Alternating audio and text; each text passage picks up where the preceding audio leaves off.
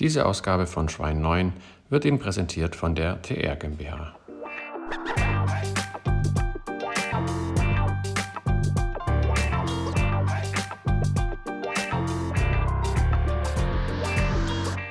Herzlich willkommen zu einer neuen Ausgabe von Schwein 9, dem Podcast über Baukultur und mehr. Hier unterhalten wir uns mit Menschen, die wir interessant finden und beginnen jeweils mit der Frage, was ist für Sie Baukultur? Also, lieber Erik, ähm, heute leider eher zum Ausklang deiner Tätigkeit in der Architektenkammer. Äh, Erik Zimmermann, Justiziar und Geschäftsführer des Fachbereichs, sag, helf mir, wie heißt Recht das? und Wettbewerb. Recht und Wettbewerb. Wir kennen uns schon eine, äh, schon eine Weile, du hast das jetzt sechs Jahre lang gemacht ähm, und ähm, hast jetzt noch die Chance genutzt, ein, äh, eine andere Perspektive im Beruf zu wählen. Deswegen habe ich jetzt die Chance genutzt, um äh, dich jetzt nach der, ähm, dem Landesvorstand noch schnell zu krallen und ähm, äh, Werbung gemacht mit, wir machen jetzt meinen ersten Podcast. Wir haben schon ein paar Post Podcasts gemacht unter Schwein 9. Und ähm, jetzt ja, wollte, wollte ich das mal mit dir probieren, aus, austesten, ob ich das auch kann. Ähm, dafür hatte ich mir extra Mikrofone angelegt, um genau das zu tun. Ähm, vielen Dank, dass du dich dafür bereit erklärt hast. Ähm, jetzt rede ich noch einen Satz, dann musst, kannst du als Rheinländer nicht nur Luft holen, sondern äh, auch was sagen. Die, unser Podcast ähm, Schwein 9 beginnt immer mit der Idee, was ist für dich Baukultur? Du hast jetzt ja lange mit Architekten zu tun gehabt, ähm, für und wieder. Wir haben gerade viel diskutiert. Was, was würdest du unter dem Begriff Baukultur subsumieren, sagt man vielleicht bei den Juristen? Erstmal vielen Dank, Jens, für die Einladung und die Möglichkeit, äh, einen Podcast mit dir hier zu gestalten, was mich sehr freut. Äh, gerade als Jurist kriegt man nicht viele Anfragen zu Podcasts, insofern ist das toll für mich. Und ja, da sind wir schon mitten im Thema drin. Was ist für den Juristen Baukultur? Und ähm, ja, was macht der Jurist, wenn er einen Begriff bekommt? Er kriegt erstmal Panik und sucht dann ganz krampfhaft im Gesetz, ob das Gesetz dazu irgendeine Aussage trifft. Und natürlich gibt es eine Aussage, nämlich es gibt natürlich das Architektengesetz Baden-Württemberg. Das Architektengesetz ist ja das Landesgesetz für die Planerinnen und Planer hier. Und das definiert in Paragraph 12 die Aufgaben der Architektenkammer. Das heißt, im Gesetz steht drin, welche Aufgaben eine Architektenkammer hat, was ja schon mal ganz gut ist für mhm. alle Beteiligten, um mal nachzulesen, was soll denn so eine Kammer machen. Und da steht drin im Absatz 1, die Kammer hat die Baukultur und das Bauwesen zu fördern. Das heißt, der Landesgesetzgeber hält es für so wichtig, ähm, festzulegen, dass es Aufgabe der Architektenkammer ist, die Baukultur zu fördern. Damit ist der Begriff der Baukultur natürlich noch nicht definiert, ja. aber es ist zumindest mal schematisch oder so, so von der Fallhöhe gesagt, das muss schon mal was ganz Wichtiges sein. Denn der Gesetzgeber hält es für so wichtig zu sagen, ihr Architektenkammer kümmert euch bitte um die Förderung der Baukultur. Definiert ist der Begriff damit noch nicht was Baukultur ist. Ich maße mir nicht an, das auch letztlich äh, definieren zu können, weil da bin ich doch zu sehr Jurist und zu wenig Architekt. Da habt ihr die Kompetenz. Mhm. Ihr müsst mir das letztlich sagen. Wir haben mit der Baukultur natürlich immer wieder mal Kontakt, zum Beispiel, wenn es um urheberrechtliche Fragestellungen geht. Mhm. Ähm, Urheberrecht wissen vielleicht deine Hörerinnen und Hörer. Es ist so, dass äh, ähm, grundsätzlich ähm, ein Urheberrecht besteht, auch und gerade für, für Gebäude aber nicht für jedes, sondern die Rechtsprechung sagt, es besteht ein Urheberrecht, Schutz für äh, Gebäude, für Gebäudeplanungen, die über dem Alltäglichen ähm, liegen, die also nicht mehr Durchschnitt sind, sondern über dem Durchschnitt herausragen. Und da sind wir meines Erachtens in der Baukultur, weil man dann sagen kann sicherlich, das ist baukulturell schon so wichtig und wesentlich, dass da ein Urheberrechtsschutz besteht. Heißt vielleicht auch interessant für die Hörerinnen und Hörer, nicht jedes Bauwerk, das geplant und gebaut wird, hat automatisch Urheberrechtsschutz. Das, das meinen natürlich viele Planerinnen und Planer, die sagen, alles, was wir planen, ist so wichtig und so hoch und hat Urheberrechtsschutz. Nein, der Gesetzgeber und die Rechtsprechung sagen, es muss schon ein gewisse, gewisses Maß an, an über dem Durchschnitt sein. Aber dann liegt das vor und da kann man sicherlich mit dem Begriff der Baukultur äh, sprechen und auch diesen Baukulturbegriff nutzen. Aber für die Definition, muss ich sagen, fühle ich mich nicht verantwortlich oder zuständig. Da fehlt mir, glaube ich, die Kompetenz. Das ist euer Bereich. Okay. Kann ich, kann ich nachvollziehen oder akzeptieren? Jetzt könnte ich nachhaken und sagen, was ist für dich persönlich Baukultur? Aber ich, ähm, witzigerweise hast du jetzt einen ganz spannenden Aspekt angesprochen, nämlich das Urheberrecht. Kannst du nachvollziehen, warum das Urheberrecht eine, eine Latte von äh, einer Qualitätsdiskussion ähm, äh, auf die Architekten und deren Werke legt. Ähm, wenn ich mich jetzt kenne ich mich jetzt nicht wirklich aus, aber nach meinem Kenntnisstand ist es doch so, wenn ich jetzt ein Liedchen mir ausdenke, egal in welcher Qualität, dann habe ich darauf ein Urheberrecht. Und wenn das dann jemand anderes nochmal verwendet und in sein Liedchen einbaut, dann da kann ich sagen, finde ich doof, möchte ich bitte an deinen Tantimen ähm, haben. Und da ist, da ist der Qualitätsbegriff nach meinem Kenntnisstand nicht eingeführt. Also ich kenne mich bei den Liedchen jetzt auch nicht so genau aus, aber man muss doch schon sagen, dass es schwerfällt bei dem ganz normalen Einfamilienhaus, dass man bei dem Reihenhaus, das man in der Siedlung kennt, zu sagen, das ist jetzt urheberrechtlich geschützt. Jeder, der das jetzt nachbaut, der muss vorher den ursprünglichen Urheber fragen oder gegebenenfalls dafür was zahlen. Ich glaube, das ist nicht umsetzbar. Dafür ist das zu sehr Alltag und zu sehr normal und würde auch letztlich Bauschaffen und Bau, ähm, Bauwesen behindern. Das Problem, was Planerinnen und Planer mit dieser Definition haben, dass es da irgendwo eine Grenze gibt, die überschritten werden muss, um im Urheberrecht zu landen, ist, man fühlt sich abgewertet. Mhm. Völlig zu Unrecht. Weil dadurch, dass etwas nicht urheberrechtlich schützenswert ist, heißt es ja noch lange nicht, deswegen ist es schlecht, belanglos oder gar hässlich. Okay. Sondern es ist nur nicht urheberrechtlich geschützt. Das heißt, man hat die Möglichkeit, ohne einen Verstoß zu begehen, ohne etwas zahlen zu müssen, es nachplanen und damit auch nachbauen zu können. Es ist keine Wertungsfrage, wie es oftmals ähm, den Anschein hat. Natürlich kommt die Wertung rein, weil man mit Baukultur argumentieren kann. Und natürlich dann sagt, also positiv muss es ja schon sehr baukulturell anspruchsvoll sein, um über den Durchschnitt zu liegen. Aber ich würde nicht unbedingt immer sagen, das, was nicht urheberrechtlich geschützt ist, ist damit auch irgendwo unbedeutend und belanglos. Ähm, warum gibt es jetzt diese Grenze und warum ist diese Grenze vielleicht in anderen Kunstarten nicht vorhanden? Ich glaube schon, dass es damit zu tun hat, dass würde man es ähm, knallhart durchexerzieren, dass man dann das Problem hat, ähm, dass man Bauen hier verhindern würde, weil der Alltagsbau, der Zweckbau, der hier existiert, der auch mhm. existieren muss, die Halle auf der grünen äh, Wiese, man würde schlichtweg nicht mehr die Chance bekommen, das herzustellen, ähm, planen und bauen zu lassen. Wir müssen, glaube ich, auch ähm, akzeptieren, dass bestimmte Baueinheiten, die modularisiert sind, dass diese äh, auch ähm, nicht so innovativ sind, dass diese vielleicht auch nicht so spektakulär sind, dass nur einer sie ausüben konnte und kann.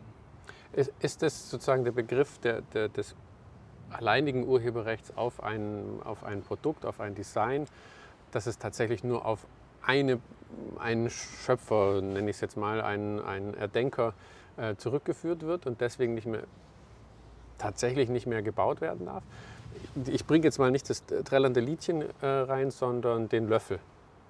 Also jetzt wird, denkt sich jemand einen Löffel aus und produziert den und der ist besonders, also ist nur nicht, also ist einfach ein Löffel, ist ein Alltagsgegenstand, um deine Worte zu nehmen, der nicht besonders her, äh, herausragt aus allem, sondern einfach nur zum Umrühren von meinem Kaffee äh, wunderbar funktioniert.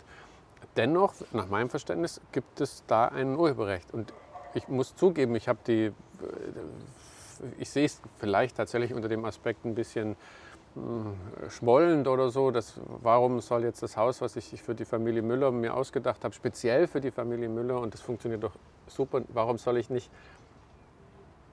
ein Urheberrecht haben? Also, ähm, ich, kann das zu, ich bin zu wenig Urheberrechtler, um das jetzt final beantworten zu können, auch zu wenig Löffelexperte. ja, wir sind wo abgebogen vorhin äh, von Baukultur äh, zum Löffel. Äh, genau, deswegen muss man schauen, dass wir jetzt hier nicht äh, im rechtlich Seichten landen und da ähm, Vermutungen Mhm. äußern, Halbwahrheiten ähm, weitergeben, die vielleicht dann doch nicht so stimmen.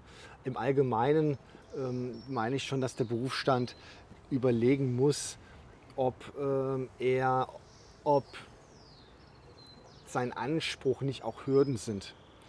Also Hürden, die letztlich Bauen blockieren und die dazu führen, dass bestimmte Innovationen nicht mehr möglich sind. Also Mhm. das allgemein muss man vielleicht mitgeben. Die Rechtsprechung ist da schon aktiv und auch als Korrektiv äh, vor, ähm, vorstellig. Man, man denke nur an den Bonatzbau Stuttgart 21.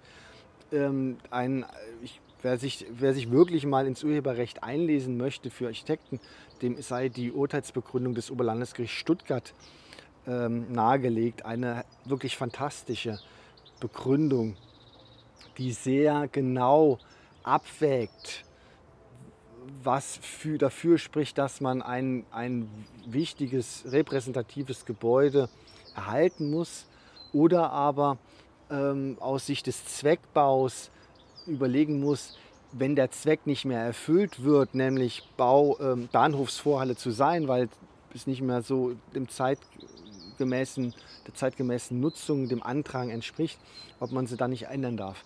Die Entscheidungsbegründung ist wirklich sehr, sehr lesenswert, weil ich meine, die Richter zeigen da, wie intensiv sie sich mit dieser Fallfrage beschäftigt haben und auch abwägen im besten Sinne, was man von einem Gericht erhofft und auch dort bekommt. Ähm, auf deine Frage zurückzukommen, ich denke, dass genau diese Fragestellung, nämlich was passiert, wenn jetzt alles unter Urheberrechtsschutz stehen würde, was das bedeuten würde. Es würde ja nicht nur bedeuten, dass man es nicht, nicht mehr nut also vervielfältigen darf, sondern es führt natürlich auch im Umkehrschluss dazu, dass bestimmte Änderungen ja damit auch nicht mehr ohne weiteres möglich Mhm. sind. Und wir müssen schon überlegen, ob wir nicht Städte langsam zu kleinen Museen ähm, umwidmen. Und man muss sich auch immer fragen, was wäre eigentlich aus den Städten gewesen, wenn das, was wir heute an Urheberrechtsschutz haben, was wir an Denkmalschutz haben, wenn das in den letzten 400 Jahren schon der Fall gewesen wäre. Also, und das muss man ja vielleicht europaweit denken. Ich glaube, man muss da Maß und Mitte finden. Ich glaube, wir alle fahren super gern nach Köln und gucken uns den Kölner Dom an und sagen, Gott sei Dank gab es da ein paar gescheite Leute, die eben gesagt haben, das kann man, den, den, den muss man erhalten, vielleicht weiter, aber weiterbauen. Aber auf der anderen Seite muss man auch schauen, dass ein Urheberrechtsschutz und ein Denkmalschutz nicht äh, Innovation verhindert, Bauen verhindert und damit auch das Leben verhindert. Ja, Auch da springe ich jetzt einfach mal drauf. Die, wir haben gerade im Landesvorstand auch diskutiert, die, ähm, wie sind Innovationen in einem Zeit, in einer Zeitenwende, wurde vorhin, ähm, der Begriff wurde vorhin genannt, ähm, möglich in einem Rahmen von ja, äh, ähm, Benchmarks, von Beeinflussungen und da ist sicherlich sagen wir, die wirtschaftliche, natürlich die Ökologie, aber in dem, in, in, in dem Wechselspiel vermutlich auch ähm, Vorschriften und Gesetze. Ähm, wenn du jetzt als Jurist unsere Arbeit betrachtest und ja auch in, der, in, der, in deiner ganz täglichen Arbeit in der Architektenberatung ähm, mit diesen Vorschriften und Gesetzen, die die Kollegen dann an euch herantragen, an dich und dein Team, konfrontiert bist, wie, wie würdest du das aus der Warte betrachten? Ist es, ist, ist, haben wir, es wurde vorhin gesagt, wir haben zu viele Vorschriften und Gesetze, wir müssen da abspecken, damit wir wieder innovativ, so wie du es gerade sagtest, wieder innovativ sein können und uns nicht von ja, DIN Normen und Gesetzen gängeln zu lassen. Also meine Erfahrung ist, es sind seltenst die Juristen, die neue Gesetze befürworten, wünschen oder gar ähm, ja, diese anstreben, sondern es sind diese sogenannten neuen Stakeholder, ja, so sagt man ja Mhm. heutzutage. Es sind Personen, Dritte, die Interessen haben und diese Interessen gebündelt wollen. Der Jurist braucht eigentlich nicht ähm, mehr Gesetze. Ich finde mal ein schönes Beispiel ist das BGB, das, das deutsche Zivilrecht. Das wichtigste Gesetz dort ist das BGB, das bürgerliche Gesetzbuch. Das ist 1900 in Kraft getreten Mhm. und ist jetzt über 100 Jahre alt und hat in seiner ursprünglichen Form immer noch Bestand. Weil da hat man sich, glaube ich, 20, 30 Jahre Zeit für genommen. Man hat ein Gesetz geschaffen, das richtig lang gedauert hat, aber das dann so gut war, dass es dann auch ähm, zwei Weltkriege ähm, ähm, ab, also da- dazwischen nicht äh, abgeschafft wurde, sondern blieb und auch weiterhin von seiner Grundstruktur Bestand hat. Es gibt natürlich da auch Änderungen. Äh, Wir Juristen mögen das gar nicht. Das sind dann Paragraphen mit irgendwelchen Buchstaben, 650a und b. Aber dennoch, die Grundstruktur ist die gleiche. Die Paragraphen sind auch, auch in, der, in der Größe und Gänze immer noch die gleichen. Und das zeigt, ähm, wenn man will, schafft man etwas, was so gut ist, dass es Bestand hat. Und man braucht auch Gesetze für die, für die Ordnung, sonst sind wir keine Rechtsordnung. Eine Marktwirtschaft braucht Gesetze, ähm, die sagen, was ist erlaubt und was ist nicht erlaubt. Und dennoch, was ich immer wieder merke, ist, dass es gar nicht die Juristen sind, die dann noch ein Gesetz, noch eine Regelung mehr brauchen, sondern dass es gerade die Nichtjuristen sind. Und wir spüren das ja auch in der Rechtsabteilung der Architektenkammer, diese Ambivalenz. Auf der einen Seite haben wir diejenigen, die anrufen und sich beschweren darüber und sagen, ja, ähm, wie konnte das so geregelt sein? Das ist doch ganz schlimm. Und warum hat die Architektenkammer das nicht verhindert? Das ist auch immer gern. Warum haben wir dieses Gesetz nicht verhindert? Auf der anderen Seite haben wir aber auch Anrufer und nicht wenige, die beschweren, äh, die sich über Sachverhalte beschweren, weil irgendetwas nicht geregelt ist und dann fast ähm, beleidigt sind, dass wir als Juristen nur sagen können, es gibt dazu jetzt kein Gesetz, es gibt oftmals dazu auch noch nicht mal eine Rechtsprechung, sondern man kann so oder so entscheiden. Und die dann sagen, das muss doch geregelt sein. Also wir haben dort eine, eine Ambivalenz, die sehr subjektiv geprägt ist, nämlich gerade wie es einem passt. Und das ist, äh, glaube ich, in den letzten Jahren, vielleicht Jahrzehnten würde ich nicht sagen, aber doch in den letzten Jahren immer mehr geworden. Wir merken immer mehr, dass es Personenkreise gibt, die ja quasi als Beruf oder Berufung es sehen, Normierungen zu fordern. Ja. Und wenn man dann mal sieht, was auf europäischer Ebene, aber auch auf Bundesebene wöchentlich, in welchem Wochentakt an Gesetzesänderungen auf einen zukommt, dann muss man sagen, es läuft nicht in die richtige Richtung.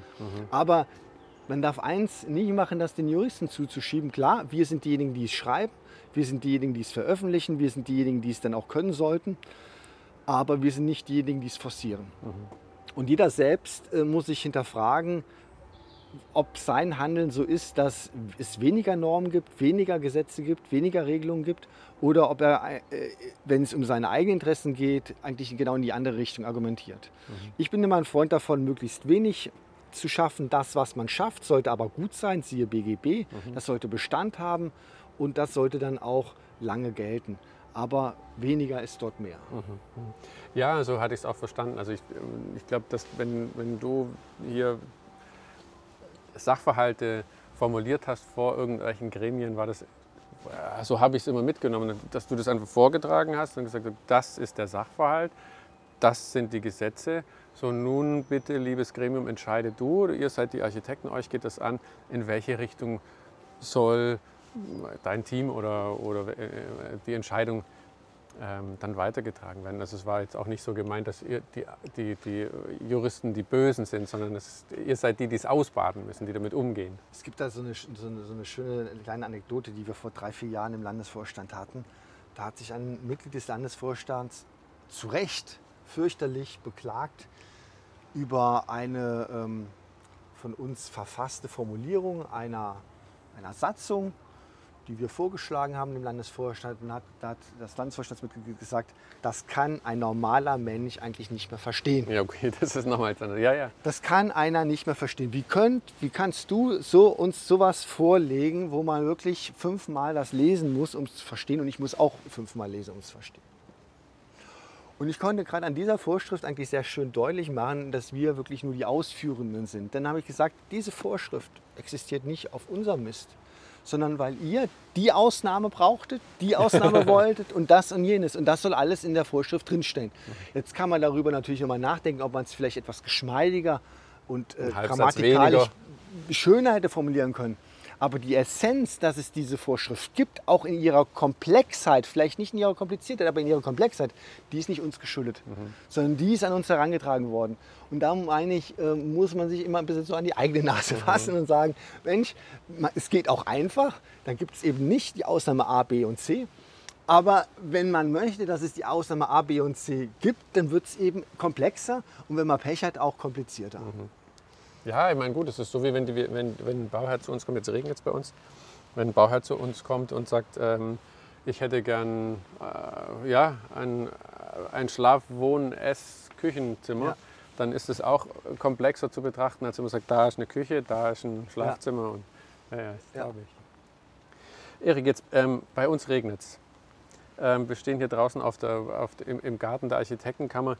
Ähm, ich glaube, ich fand das jetzt super interessant, einfach so die, witzigerweise die Knackpunkte, die mich dann auch immer mal wieder umtreiben. Urheberrecht ist das vielleicht sogar die Lösung für unsere Honorarfragen, weil wenn wir das hätten, dann könnte uns ja gar nichts mehr passieren.